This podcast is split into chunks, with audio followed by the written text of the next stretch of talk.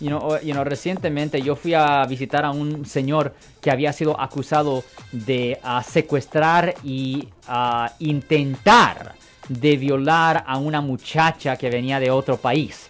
Y aparentemente estos se, se estaban llevando bien en las redes sociales y cuando finalmente llegó a este país, este muchacho aparentemente uh, empezó a salir con la muchacha, era una muchacha bien joven. Y uh, la ¿Menos de 18 o cómo? No, más de 18, pero, Pero bien joven. bien joven. Ujú.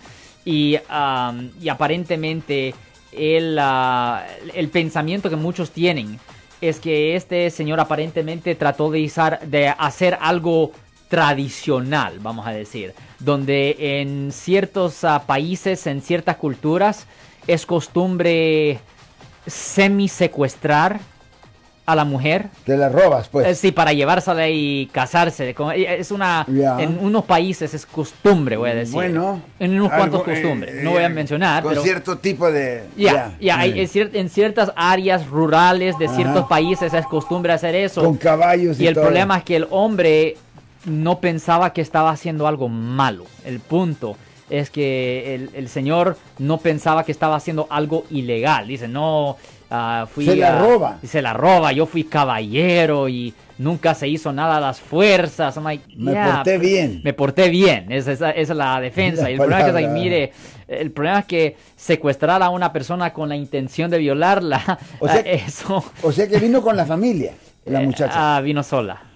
Ah. Ya, para tener una mejor vida aquí en los Estados Unidos. para- Entonces una vez que llega dice, tú eres mía y se acabó. Ya, y exactamente. Y ah, el problema es que secuestrar a alguien con la intención de violar, no es necesario viola- violar, simplemente secuestrar a alguien con la intención de violar, eso conlleva una pena de vida en prisión, Marco. ¿Y ella se queja o la familia de ella? o- Ella misma. Ella misma dice, Ella pues misma. este señor que se cree, somos amigos, pero no como que... ah, Exactamente, ese es exactamente lo que dice la víctima, que éramos amigos, pero no era... No, no, no para que No, acá no era para y llegarlo a en las eso. nubes, ¿cómo pues? Tan Exactamente. rápido así nomás. como así, Exactamente. ah, y él obviamente el señor está diciendo, no, no, no, era un noviazgo, ah, era un noviazgo, solo que se hizo con un poquito más fuerza de lo necesario. I'm like, dude, hey, dude, come on, Oh, man. Un señor de la vieja tradición. Ya, ese estamos hablando. pero porque- las ya. viejas tradiciones te pueden meter en grandes Ya, y problemas. ese es el problema. Y eso pasa muy frecuente aquí en los Estados Unidos, en particular estamos hablando de California, donde hay conflicto de cultura.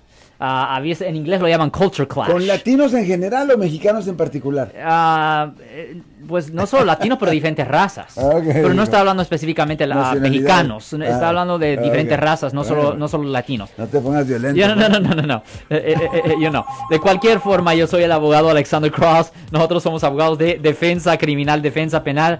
Representamos a las personas que han sido arrestadas por haber cometido delitos aquí en el área de la Bahía Norte, California.